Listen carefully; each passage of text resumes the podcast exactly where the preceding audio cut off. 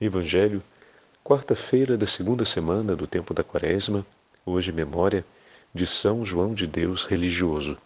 O Senhor esteja convosco, Ele está no meio de nós. Proclamação do Evangelho de Jesus Cristo, segundo São Mateus. Glória a vós, Senhor. Naquele tempo, enquanto Jesus subia para Jerusalém, ele tomou os doze discípulos à parte e, durante a caminhada, disse-lhes: Eis que estamos subindo para Jerusalém, e o Filho do Homem será entregue aos sumos sacerdotes e aos mestres da lei. Eles o condenarão à morte e o entregarão aos pagãos para zombarem dele, para flagelá-lo e crucificá-lo. Mas no terceiro dia ressuscitará. A mãe dos filhos de Zebedeu aproximou-se de Jesus com seus filhos e ajoelhou-se com a intenção de fazer um pedido. Jesus perguntou: o que tu queres?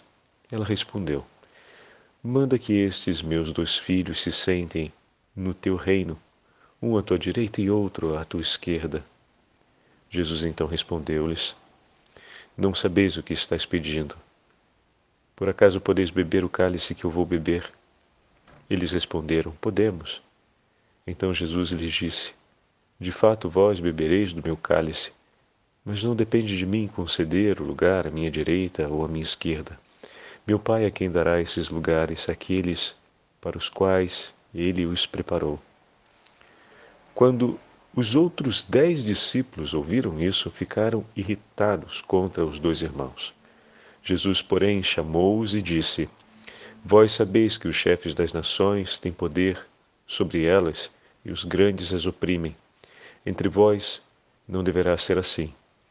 Quem quiser tornar-se grande, torne-se vosso servidor. Quem quiser ser o primeiro, seja vosso servo. Pois o Filho do Homem não veio para ser servido, mas para servir e dar a sua vida como resgate em favor de muitos. Palavra da salvação. Glória a vós, Senhor. Quarta-feira da segunda semana do tempo da Quaresma, em nome do Pai, do Filho e do Espírito Santo. Amém. Queridos irmãos e irmãs, a Santa Liturgia nos leva para o vigésimo capítulo do Evangelho de São Mateus e nos entrega hoje a memória de um grande santo da Igreja, São João de Deus, religioso. Pouco conhecido, é verdade. Porém, o seu papel e a importância do seu testemunho de vida, que é eloquente em relação ao Evangelho de hoje, marcou a história dos hospitais e dos cuidados médicos em toda a Europa no ano de 1500. Nós vamos ouvir um pouquinho mais a respeito dele. Ele nasceu perto da época do descobrimento do nosso Brasil. Então, olha que maravilha. Ele nasce em 1495 e vai viver durante o período em que estava se passando as grandes navegações até a chegada da América. E muito próximo, então, de todos os acontecimentos que se passavam aqui na América. Ele cresce praticamente nesse período em que estão indo e vindo as notícias e as descobertas a respeito do novo continente ou dessa nova terra para além do Atlântico. Né? E ali na Europa se passa um período muito tenso, onde o sofrimento por causa de pestes e outras enfermidades aumenta sempre mais nas fileiras da população mais pobre. E como nosso Senhor vai conduzindo o coração desse jovem a deixar a carreira militar, vai levando ele a conhecer a experiência a dor dos hospitais, quando começa a trabalhar num primeiro hospital, e mais adiante vai acontecer que, ouvindo a pregação de um outro santo, são João de Ávila, sacerdote e doutor da igreja, ouvindo os sermões de São João, São João, São João de Ávila, São João de Deus, esse santo português, ele é um português, nasceu. Agora me escapa aqui o nome da cidade de Portugal em que ele nasceu.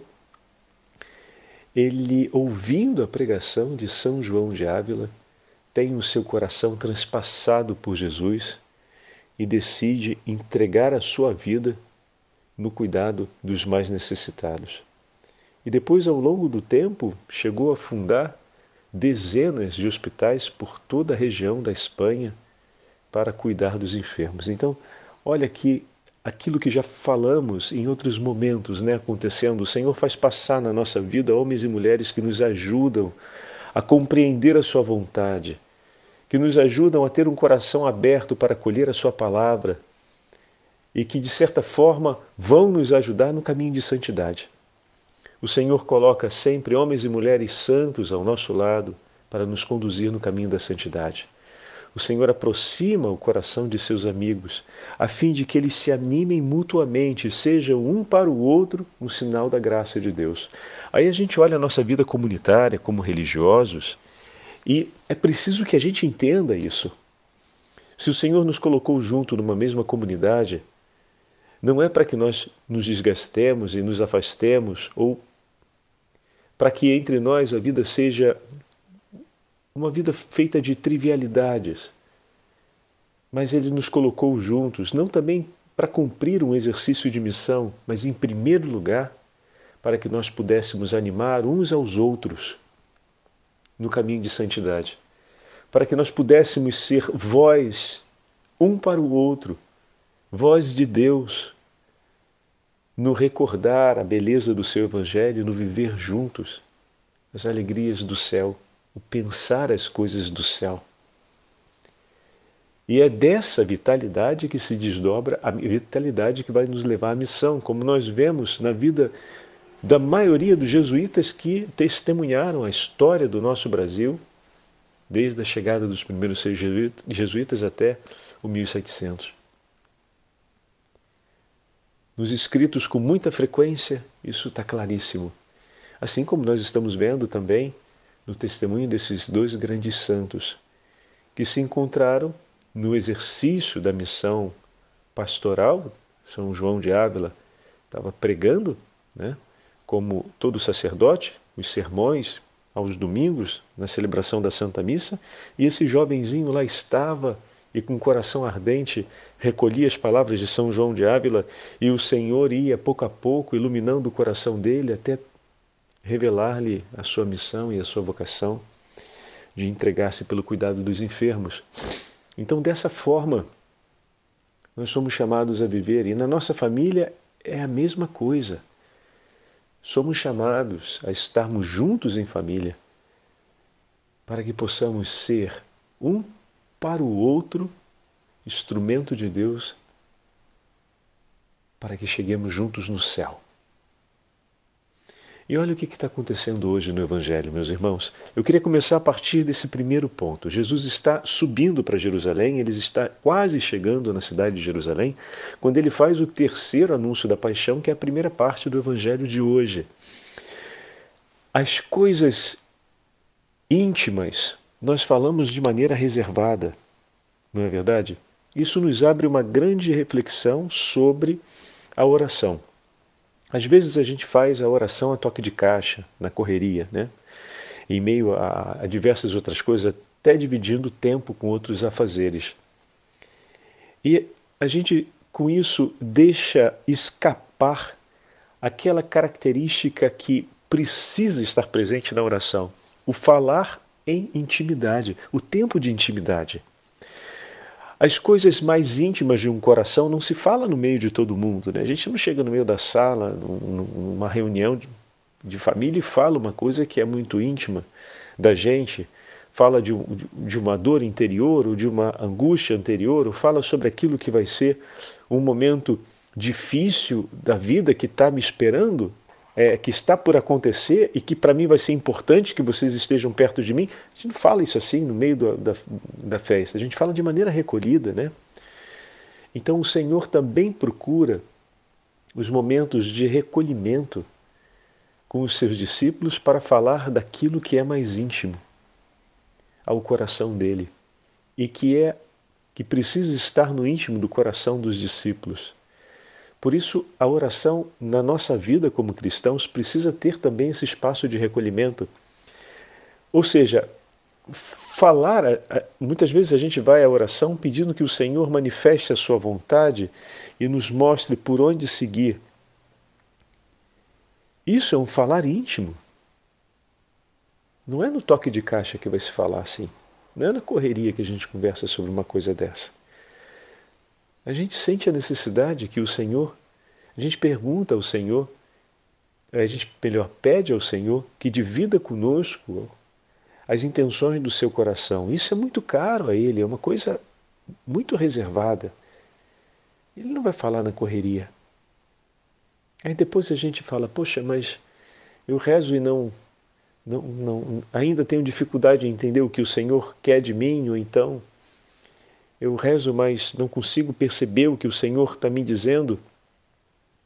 Mas como está sendo esse nosso tempo de oração? Será que a gente está conseguindo construir esse espaço de intimidade com o Senhor?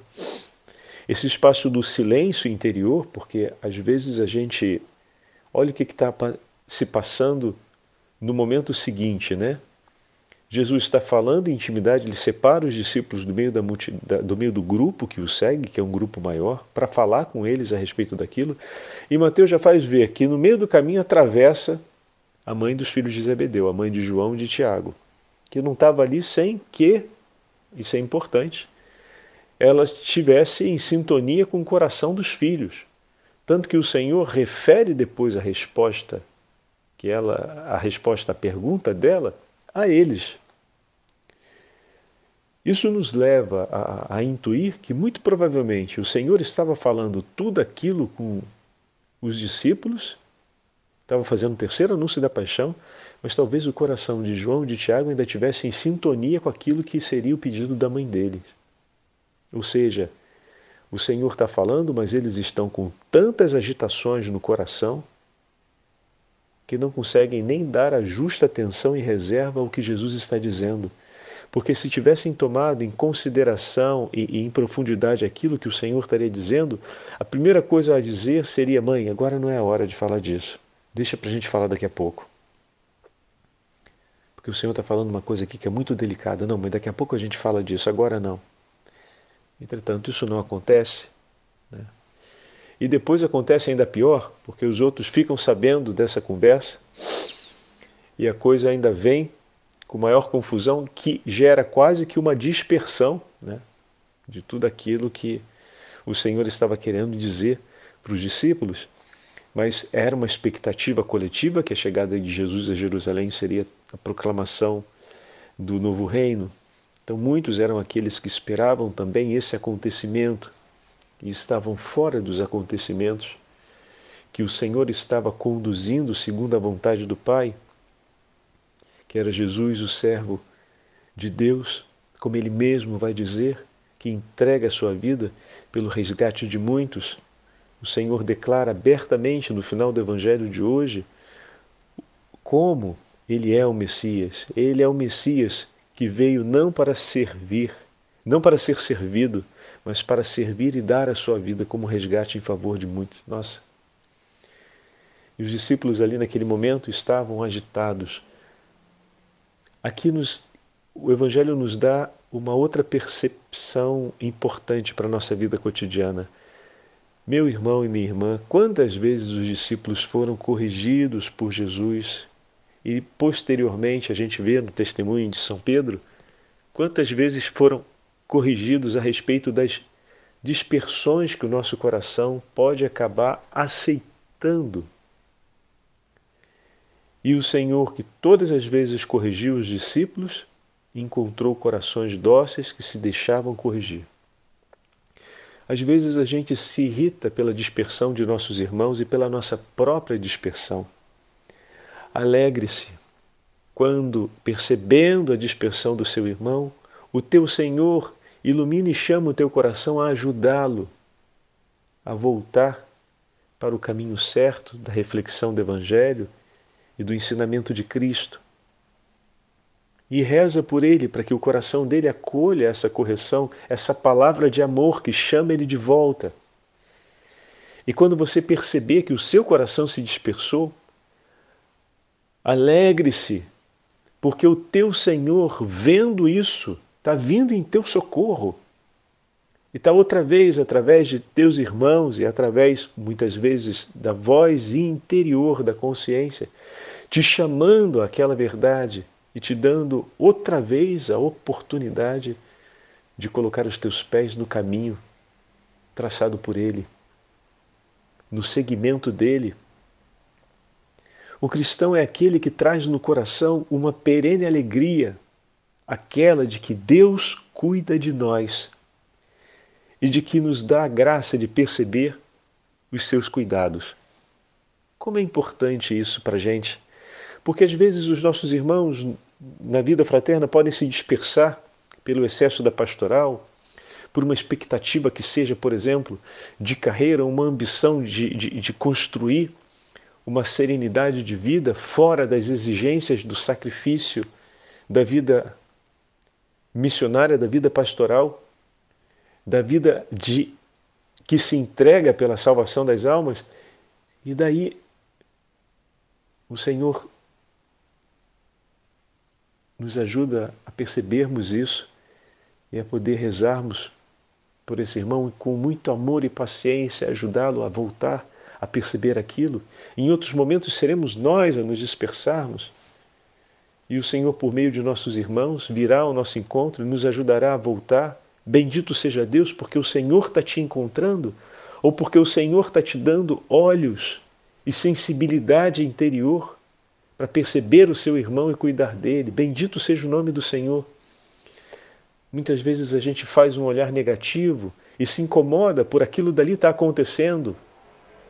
E esquecemos de nos alegrar, porque o resgate do Senhor está próximo de nós e já está vindo ao nosso encontro e já está acontecendo também.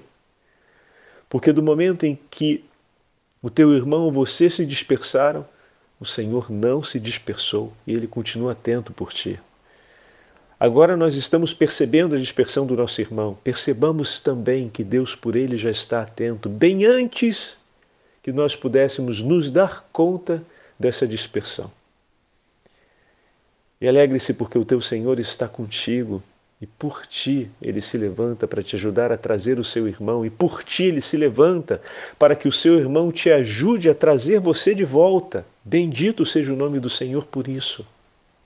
Que grande graça e tesouro o Senhor nos entregou. Isso é servir com amor. Isso é saber que a nossa vida está nas mãos dele e viver para amá-lo, viver para resgatar e deixar-se resgatar pelo amor de Deus. Oh, meu irmão e minha irmã, que grande tesouro o Evangelho de hoje abre para nós com essas palavras. Veja, Houve uma grande dispersão naquele momento em que o Senhor fazia o terceiro anúncio da paixão por conta de todo esse contexto. Mas todo esse contexto promoveu momentos extraordinários. Por quê? Porque o Senhor cuida de cada um e cuidou também de João, de Tiago, da mãe deles.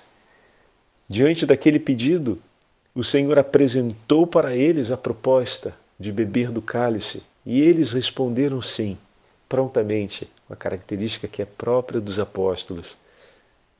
E o Senhor confirmou que eles beberiam do seu cálice. Confirmou que eles o seguiriam até o fim e entregariam a vida por amor a Ele. Oh, meu irmão e minha irmã, se baixa era a motivação do coração daquela mãe que, amando seus filhos, conseguia compreender o amor como a segurança deles nesse tempo. E talvez também nos benefícios vindouros, Jesus olhou para esses mesmos filhos com um amor maior e assegurou para eles não apenas a felicidade nesse tempo, pela companhia de Jesus em meio às dores do Calvário que marcam esse tempo, mas confirmou com eles e para eles as alegrias eternas. Que sua mãe poderia talvez pensar parcamente ou seja, de uma maneira muito pequenina, embaçada. Mas Jesus havia de maneira perfeita e completa e ofereceu a eles e assegurou a eles essa realidade e eles aceitaram. E o Senhor chancela com a sua palavra e depois irá chancelá-la com o seu próprio sangue. E eles, por sua vez, testemunharão com o sangue, com a entrega da vida, esse compromisso de amor com o Senhor nesse tempo e por toda a eternidade. Que também seja assim conosco e veja como um irmão para o outro, um discípulo para o outro, foram como São João de Ávila na vida de São João de Deus em muitos momentos. Em alguns momentos, ocasião para que Deus pudesse agir e testemunhar sobre o outro a beleza do seu chamado. Em outros momentos, uma palavra de amonição, uma palavra de exortação, a fim de que pudesse retomar o vigor do caminho. Mas em todos os casos, um para o outro, foi sempre presença de Cristo.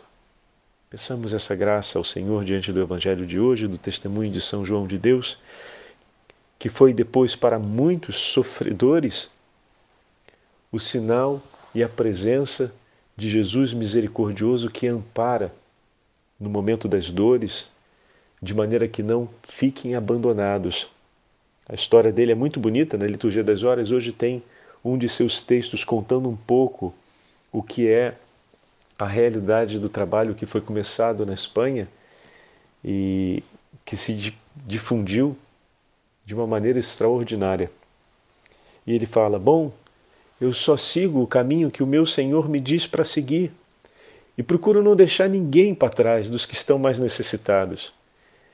E o Senhor vai providenciando. Quando eu olho e vejo a quantidade de doentes que nós cuidamos, eu me pergunto, meu Deus do céu, como é possível?